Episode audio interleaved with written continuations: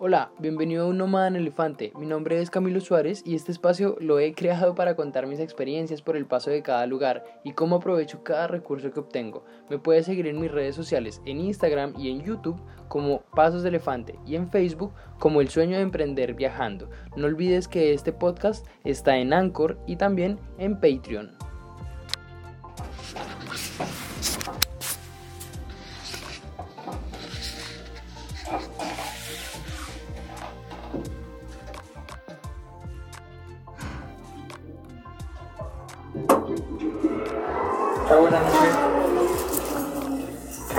Así empieza este podcast, el cual es un poco diferente. El día de hoy es un poco diferente porque eh, me ha pasado algo muy chistoso y es que mi lavadora no sirvió y me tocó ir donde mi vecina Miriam eh, a lavarla. Miriam Sucha. Miriam Sucha. Me tocó ir donde mi vecina Miriam porque mm, no me lavo, no me lavo, no me, no me lavo la lavadora, entonces ella sí tiene lavadoras allá. Y bueno, aquí ando con ella, entonces vine por la grabadora del podcast y ya. Hoy, hoy tengo de invitada a Miriam. Hola Miriam, ¿cómo estás? Súper bien. ¿Y tú cómo estás? todo bien, todo bien. Por acá pues nada, como tú ves, con este frío perro, con este frío perro, yendo hacia tu casa a recoger mi ropa, carajo, ya, a recoger mi ropa, ya que, pues bueno, me tocó lavarla ya y triste, triste situación. Hoy de qué vamos a hablar, Miriam? Invéntate un tema el cual pienses que sería chévere que las personas conocieran, eh, o que tú has visto que te cause mucha risa de mí, o no sé, ¿Qué crees que a las personas les interesaría conocer? Mira, bueno, no sé si de ti, ah, pero, igual creo que es algo que tiene relación a lo que está sucediendo con la lavadora, porque, bueno, les cuento que yo también estoy lavando y ya es tarde, pero estuve todo el día limpiando, o sea, entonces lo que me gustaría que quizás pudiéramos hablar es de ser independiente, un joven independiente que tiene muchos momentos chistosos, muy buenos momentos, pero también hay algunos que me preocupan. Eso que dices es muy bacano porque de hecho, de hecho, en un momento llegué a sentirme frustrado porque dije, puta, ¿por qué me vine a vivir solo? Extraño a mi mamá. Y fue como, ¿por qué no tengo lavadora en la casa? Porque mierda, no sé, esto me pasa a estas horas de la noche.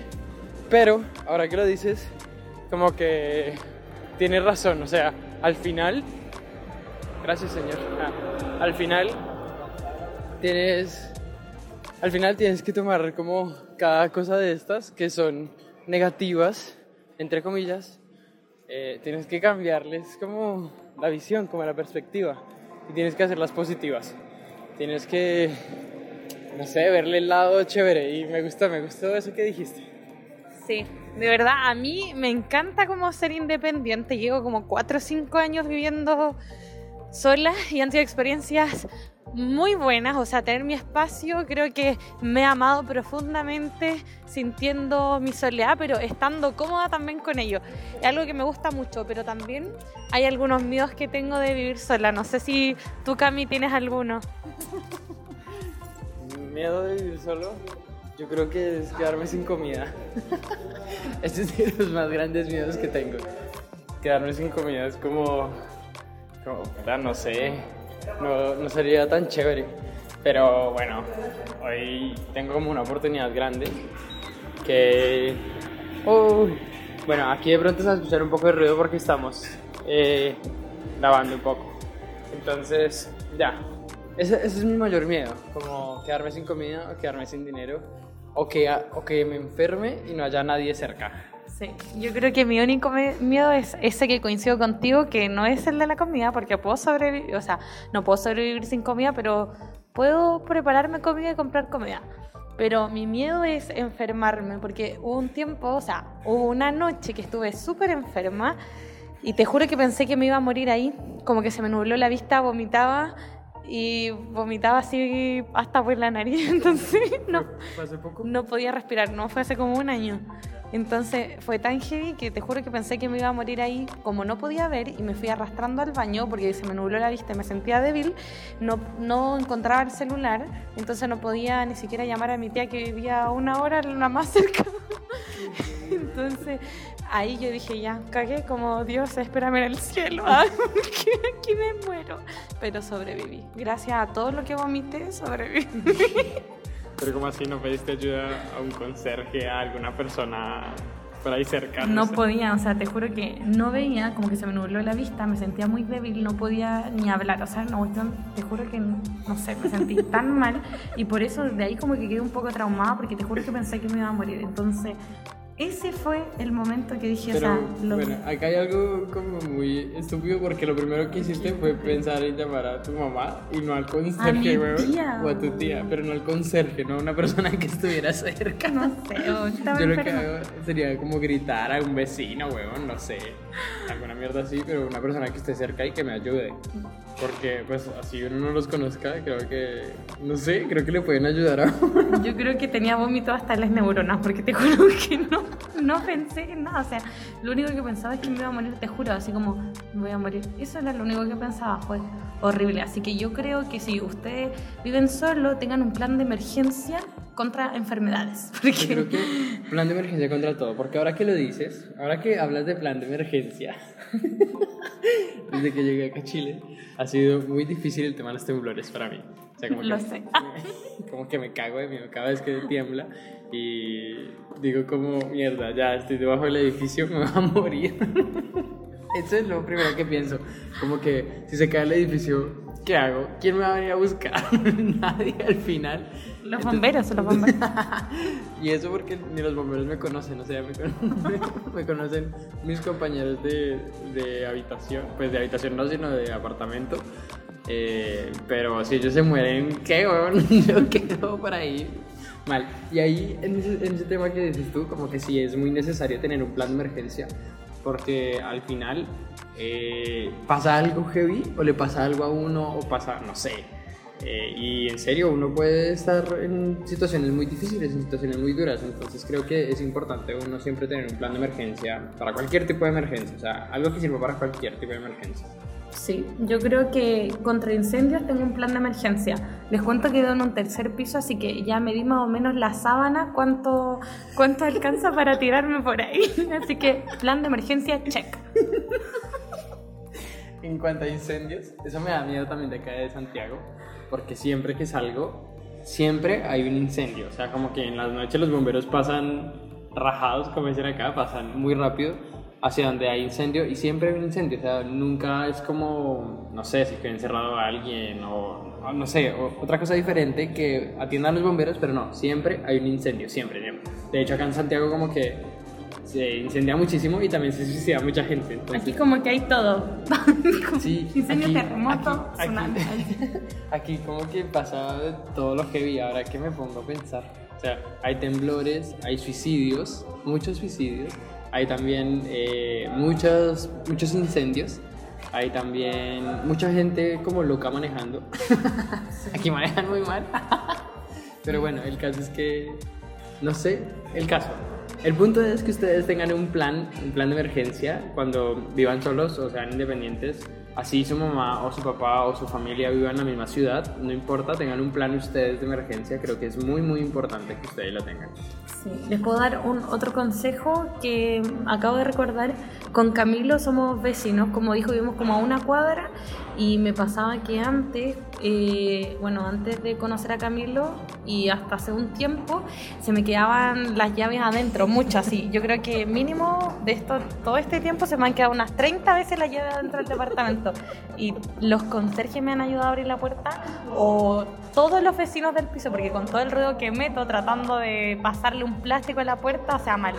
Y de verdad, ahora lo que hice es que tengo una copia y se la pasé a Camilo, entonces ahí él me ayuda. Eso es demasiado chistoso porque cuando, cuando a Miri se le quedaban las llaves adentro del apartamento, eh, ya cuando me conoció, que fueron creo que dos veces o tres veces que se te quedaron mientras ya me habías conocido, eh, y siempre me decía a mí como Camilo se me quedaron las llaves adentro del apartamento, yo venía a ayudarle y durábamos una hora, hora y media intentando, creo que fueron dos veces.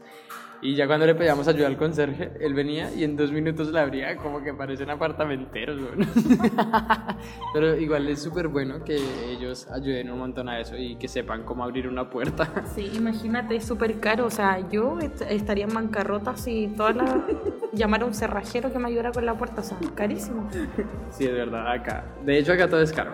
Sí. El caso es que, bueno, igual ese también es un plan de emergencia. Siempre hay como alguien de mucha confianza o conseguir un amigo, una amiga, lo que sea, ¿no? que a uno le, como que le guarde sus llaves porque igual uno no conoce a nadie y es muy, muy triste. Como muy triste, no, muy difícil.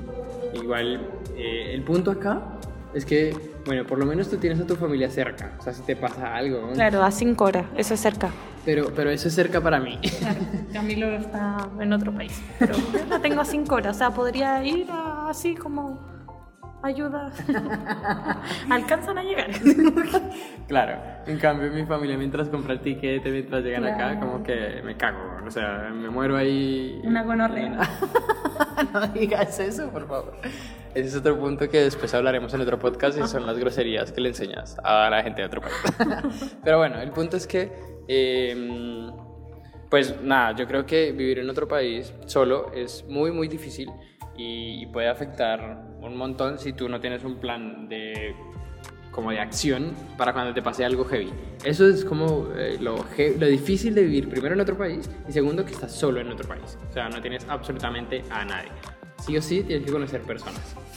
Sí, mira, yo creo que si estás en, en este caso eh, en tu país viviendo solo, que es mi caso, y como que te traumamos con todas las cosas que te contamos de la enfermedad y todo eso, como que no, no pasa nada. O sea, vivir solo de verdad es lo máximo, una experiencia muy buena, te ayuda a ordenarte en distintas cosas porque ahí ves lo que realmente cuesta hasta lo más mínimo que pagar el agua, la luz y, y lavar y limpiar y todo. O sea, de verdad una experiencia muy buena. Eh, y hay que darle nomás, o sea, si tienen la posibilidad háganlo porque también un crecimiento personal así buenísimo, como que uno aprende a ser más responsable. A mí me encanta vivir solo. Ya, ahora sí que, como dices tú, hablamos de las partes como más feas, de lo, de lo más negativo. Hablemos un poco de lo más positivo. O sea, creo que hay mucho más positivo que lo negativo y los planes de acción. Eh, y no sé, ¿qué te parece a ti lo más positivo o de las cosas que más te gusta vivir sola? Ya, primero decir que cuando, cuando yo me fui así como a vivir sola, todos dijeron así como, ah, que vaya a carretear todos los días. No, o sea, nada, nada, porque de verdad, o sea, yo lo que amaba de vivir sola es que nadie me molestara. O sea, yo como que tampoco era que donde yo estaba antes o con quien estaba viviendo me molestaran, para nada, vivía súper bien. Solo que de verdad tener tu espacio es lo máximo, o sea, lo que se te ocurra, de verdad, yo creo que una experiencia tan bacán y aprendí a estar como sola y amar tanto estar sola, amar, amarme más a mí, conocerme más a mí y sentirme muy, muy cómoda con la soledad. No sé, tú, Cami, ¿qué, qué opinas de, de eso?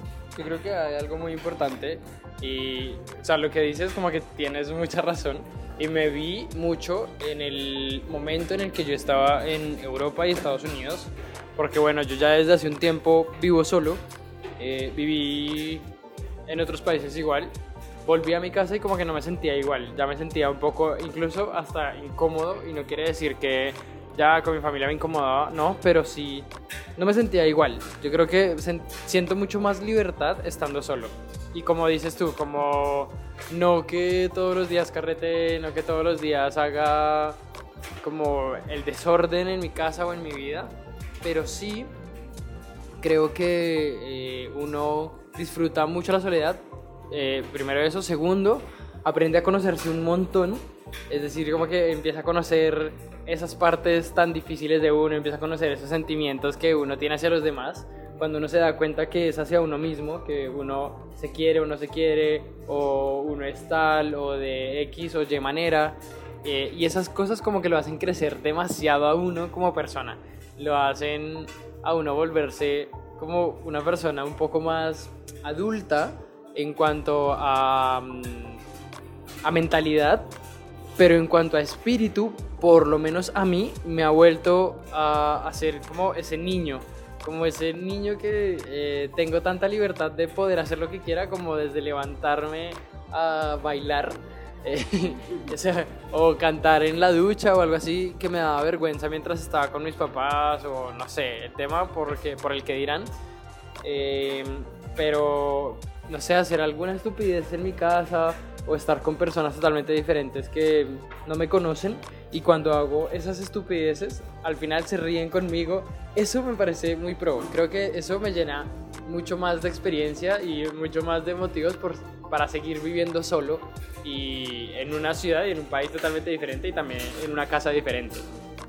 Yo creo que tendría que estar en un caso así como extremo de de no sé, económicamente o que de verdad no tuviera para comer o algo así, en que tuviera que irme a vivir de nuevo con, con mi familia. Eh, como que siento que es un avance tan grande que ya no podría retroceder, a menos obviamente que tenga alguna emergencia y, que ahí me, tienen que acoger o algo así, pero, pero por ahora no, o sea, ni lo pienso, es algo que sola para toda la vida, o sea, no, no, tampoco tan extremo, pero me siento muy, muy bien así como estoy. Es chévere, es chévere. Yo creo que igual hay muchas, muchas ventajas. Obviamente uno aprende mucho más que sus sentimientos, mucho más de crecer como persona, pero también aprende en otras áreas como el tema monetario. Ya uno sabe que tiene que administrarlo de una manera eh, como inteligente ¿sí? Porque ya nadie lo va a respaldar a uno. Ya no es como, ah, me gasté toda la plata a final de mes y mis papás están para respaldarme. Que, bueno, no sé, Miri, si como en algún momento tuviste ese sentimiento. Yo sí, porque, bueno, tú saliste de tu casa muy temprano, tú te fuiste de tu casa muy temprano. Pero por lo menos yo, yo tenía ese respaldo de mis papás. Como que, ah, me acabé la plata una semana antes de terminar el mes. y le pedí a mi mamá prestado 50 mil pesos o lo que fuera para los transportes y almuerzos y, o sea, mi tema monetario era absurdo, era muy feo. Entonces me mal acostumbraron. Eh, en cambio, ya cuando viví solo, el tema monetario obviamente fue el otro extremo. Tuve que empezar a decir, oiga, sí, ¿qué pasa si me pasa algo como lo que estábamos hablando al principio, un caso extremo? O no quiero quedarme sin dinero, no quiero quedarme sin almuerzo, sin... Eso me ponía a pensar mucho y me preocupaba, entonces eh, lo que hacía era ahorraba más o distribuía mejor mi dinero. Eh, y eso me funcionaba muchísimo. Bueno, a mí me pasó que yo antes de ir a vivirme sola como que eh, dependí siempre 100%. Como que quizá en algún momento trabajé haciendo, no sé, algo de promotora y me lo gasté quizá en ropa. o sea, nunca ni siquiera para cargar la tarjeta para transportarme nada siempre como que mm, mi familia, mi mamá, mi abuela fueron como el sustento, mis tíos, pero, pero nada, entonces fue un cambio súper heavy cuando me fui a vivir sola. Pero te juro que eh, no sé qué, qué era lo que pensaba, pero nunca, nunca les pedí nada. O sea, mi mamá de repente me decía, ya, mira, te transferí tanto, que no digamos así, wow, la tremenda cosa. Quizás, de hecho, incluso hubieron momentos que de verdad pasaba hambre, como que no me alcanzaba justo para pagar los gastos. O sea, mi prioridad no era comer, sino que era cubrir todos los gastos, arriendo todo, porque no me gusta deberle nada a nadie. Y ya después mi última opción era comer. Entonces, eh, pero aún así como que nunca fue que levanté el teléfono y dije, mamá, estoy pasando tal situación. De hecho, ojalá no escuche esto porque no sabe qué pasa esa situación. O sea, nadie de mi familia. de verdad. Brígido. Yo, yo pasé situaciones parecidas y yo me imagino que mi, mi familia lo sabrá. No sé, no sé si mi familia lo sabrá. Y cuando escuchen esto se van a cagar, como, ¿cómo así que este huevón a veces ni comía? Eh, y pues no fue tan así, o sea, la verdad, no pasé un día sin comer, todos los días comía, pero comí muy poco en una, en una situación. Eh, y fue muy difícil, déjame decirte que fue muy difícil.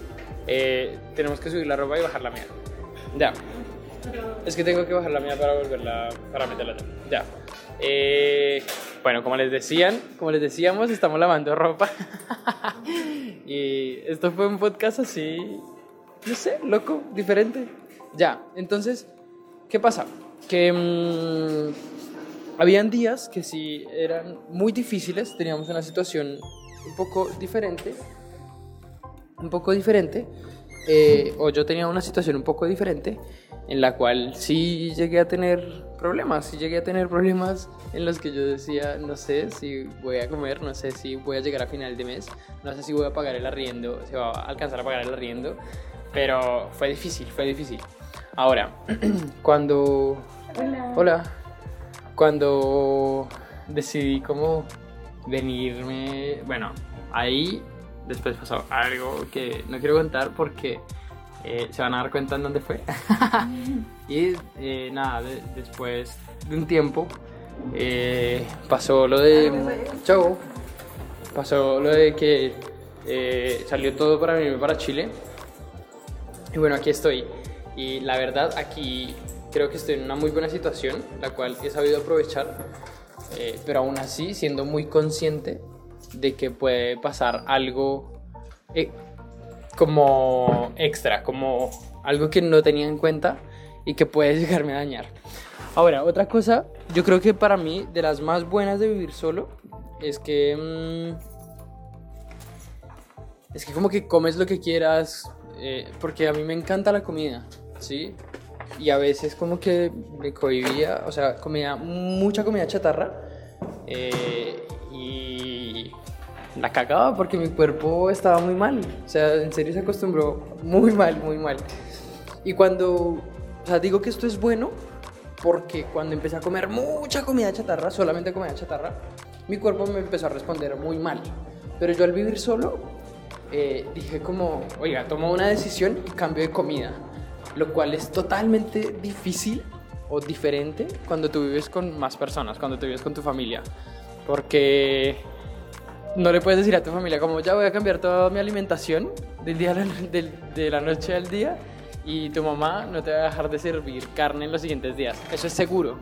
Y es muy difícil cambiar tu alimentación mientras vives con alguien. Entonces, eso creo que es una parte muy, muy positiva que tengo yo y creo que eh, mi control mental me ayuda a cambiar esos hábitos cuando veo que ya están muy mal.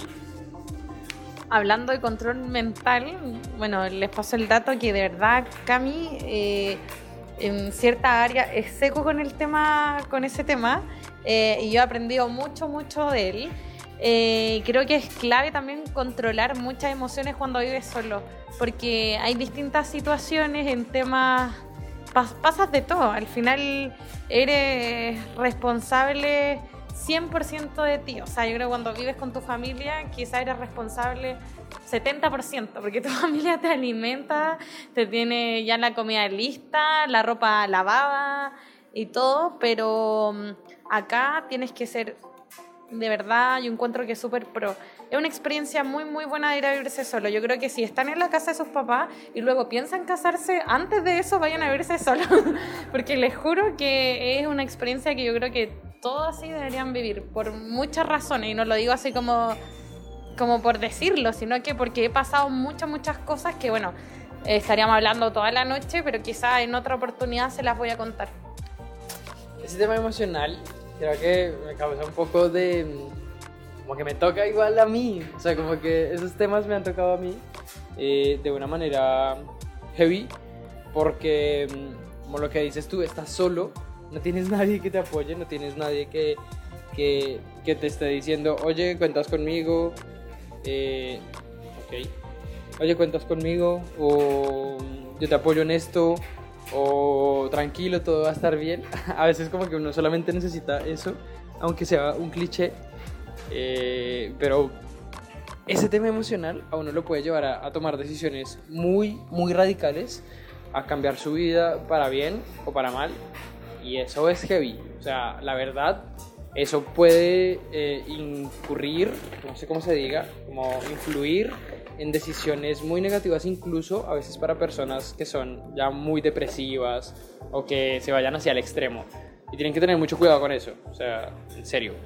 Ahora, a mí me ha enseñado, vuelvo y digo, a controlarme, a, aprender quién soy yo, a cómo soy yo y a llevarme bien conmigo mismo, que antes no era tan fácil, porque pensaba yo que tenía la razón en todo y, y bueno, me di cuenta que no era así. Bueno, yo creo que claramente eh, la independencia no es como eh, el libro de la vida y que ahí vas a encontrar todas las respuestas de, la vida, claramente no, pero eh, sí te enseña un montón, te enseña muchísimo eh, y lo otro es que tienen que ser muy conscientes cuando toman la decisión de independizarse también, porque tampoco es como a la tonta y loca porque me enojé con mi mamá, porque ya estoy chata de, no sé qué, listo. O sea, son hartos factores que, la verdad es que hay que considerar. Eh, insisto que una buena experiencia no es el libro de la vida, pero creo que algo que, que ahí todos deberían experimentar. Tuve la experiencia de convivir eh, con una amiga, o sea, antes de vivir sola, sola, sola, eh, compartí con una amiga y ya no somos amigas. Con eso les digo todo. O sea, de verdad, la convivencia igual es un tema que, que es delicado, porque son hartas cosas. O sea, yo, yo no sé qué tal tu experiencia, Cami, con eso. Conozco un poco tu realidad, pero podrías contársela. Pero, pero la mía era una amiga, ¿cachai? Era alguien cercana y, y terminamos no siendo amigas porque no teníamos una buena convivencia. Así que también al momento de independizarse tienen que saber bien con quién quieren irse o bajo qué condiciones y, eso. O sea, igual es un tema heavy. Mi condición de vivir con alguien es un poco diferente, o ha sido por lo menos un poco diferente. Quizás sí me toque en algún momento lo que a ti te tocó, espero que no, ah, pero mm, ha sido un poco diferente porque... ¿Vas a poner eso? No, pero no. Por eso salgamos esto.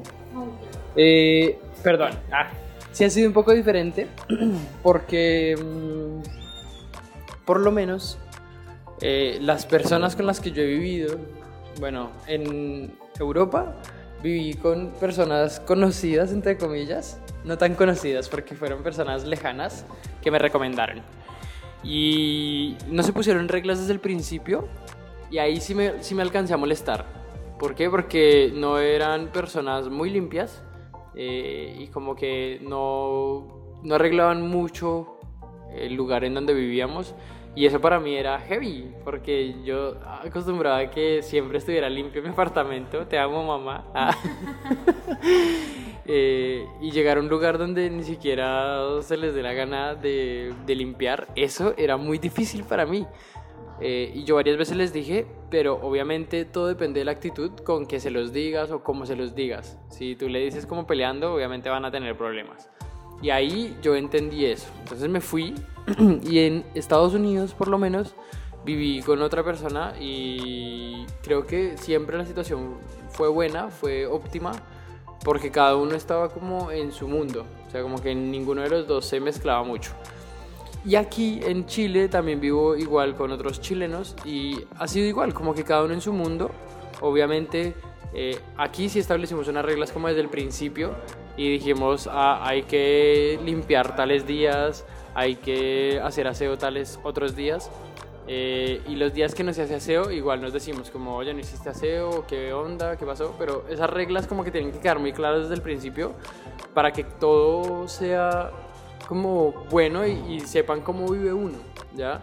Y, lo mismo, si tú le vas a arrendar a una persona diferente, eh, tienes que aclarar las reglas, ¿sí? Porque si tú arriendas un apartamento y, le dices a otra persona, vente a vivir conmigo, pues aclárale las reglas desde el principio para que no tengan esos inconvenientes. Cami, ¿qué tips como nos darías eh, como alguien que quiere ir a vivirse solo? Así, que está por tomar la decisión o que en su mente piensa cómo ir a vivirse solo. ¿Algún tips que tú crees que es clave como para lanzarse a la independencia? Fue una pregunta muy general y muy grande y muy amplia. Eh, pero lo primero yo creo que es pensar mucho en el tema monetario. Por lo menos yo lo hice porque a mí me pegaba mucho y me parecía difícil. Eh, porque no, no, no administraba muy bien mis recursos. Por esa razón para mí era difícil. Eh, entonces, saber administrar sus recursos para irse a vivir solo es, una, es un muy buen comienzo para, como el primer tip, así, tema financiero. Segundo tema, ¿quieres ir a, a doblar mientras tanto? No, para cuidar acá. Ah, ok, ya. Eh, segundo tema, yo creo que eh, pensar hacia dónde se van, en qué condiciones se quieren ir y depende de qué, si es como lo que ustedes esperan o lo que no y cómo quisieran irse ustedes, ¿ya? Eh, y tercero, así, igual general, colocar reglas claras desde el principio, que era lo que decía ahorita. Cuando uno tiene las reglas claras desde el principio, eh, ya sabe que todo va a funcionar de una mejor manera, todo va a estar eh, acorde a lo que acordaron desde el principio, como un contrato, ¿sí? como el mismo contrato de un negocio lo que sea. Eh, va a quedar muy claro desde el principio. Entonces eso, eso es muy, muy importante para que las, ambas partes se lleven de buena manera. Mira, eh, yo estoy de acuerdo contigo, pero quiero contar mi experiencia resumida. Lo mío fue puro atrevimiento, porque, eh, bueno, yo creo que funciona en muchos países iguales, bueno, pero acá al menos en Chile, como para poder arrendar un departamento necesitas como eh, demostrar tus liquidaciones de sueldo, como seis meses de liquidaciones para que veas el sueldo que tienes y como que ese sueldo sea ad hoc a... a perdón, me distraje con algo que está sucediendo. Gracias. De nada. Ya, entonces, eh, que tiene que ser ad hoc, te piden un montón de papeles y aval y un montón de cosas. Yo me fui por, de emergencia, así como que dije, no, me tengo que ir a vivir sola. No les voy a contar el por qué, pero lo hice. Fui, no tenía trabajo, no tenía aval, no tenía nada.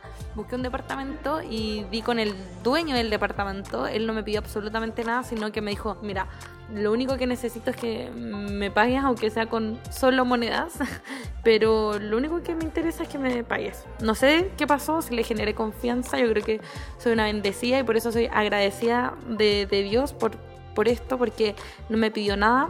Fui al siguiente día a conseguir trabajo, porque necesitaba pagar el arrendo, y al siguiente día eh, entré a una tienda y dije, hola, eh, ¿puedo dejar como la hoja de vida y me dijeron, sí, pero ¿puedes hacer la entrevista ahora? Y yo, ah, ¿qué? Sí, y listo. La hice y me dijeron, listo, quedaste. O sea, así fue mi experiencia, quedé. no, me, no tuve contrato, sigo en el, en el departamento. Em, de verdad, ha sido increíble como lo que me ha tocado, pero yo sí estoy de acuerdo con Camilo que tiene que ser algo más planificado, porque que te pase eso es muy poco probable. Pero con ¿Qué les quiero decir con esto? Que el atrevimiento es clave, de verdad, atreverse a hacer muchas cosas, o sea, no solo con el tema de independizarse, pero atreverse sin pensarlo mucho te lleva a una zona que claramente no es la de confort, pero te lleva a una zona que es como de supervivencia. Y ahí tu mente atrae cosas increíbles y tu mente está como bien posicionada. Bueno, y, nada, y te vas a hacer sentir un, valga la redundancia, un sentido de urgencia que vas a tener que buscar soluciones y olvidarte de los problemas y así creo que fueron, me fueron apareciendo puras cosas buenas. O sea, atrévanse, de verdad, chicos, denle. En el tema de atrevimiento que eh, habla Miri, creo que es muy clave, porque al principio como que yo pensaba en irme de, de Colombia y yo tenía un buen puesto, supuestamente, eh, un buen lugar, está trabajando bien tal. Y yo le dije a mis papás, como me voy, me voy a Europa. Y mi papá lo primero que dijo fue, está loco, aquí lo tiene todo, o sea, tiene todas las comodidades, ¿para qué se va a ir por allá a aguantar hambre? Eh, y yo le dije, no me importa, esta no es mi comodidad. Entonces como que lo entendió, o sea, lo entendió a mi manera, que al final él decía como, no, no lo entiendo. Pero ese atreverme a irme me enseñó muchísimas cosas eh, y, supe que era capaz de otras muchísimas.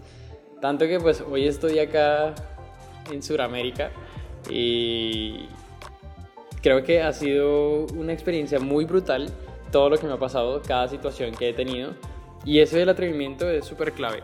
Creo que ahora otra cosa que hablaste fue la de em, querer lograr algo, querer obtener ese algo y desearlo con todas tus fuerzas, que al final eran tus fuerzas que decían necesito sobrevivir y necesito pagar el arriendo. Y esas fuerzas fueron las que te empujaron a tener eh, ese trabajo o a tener todo lo que has logrado tener el día de hoy.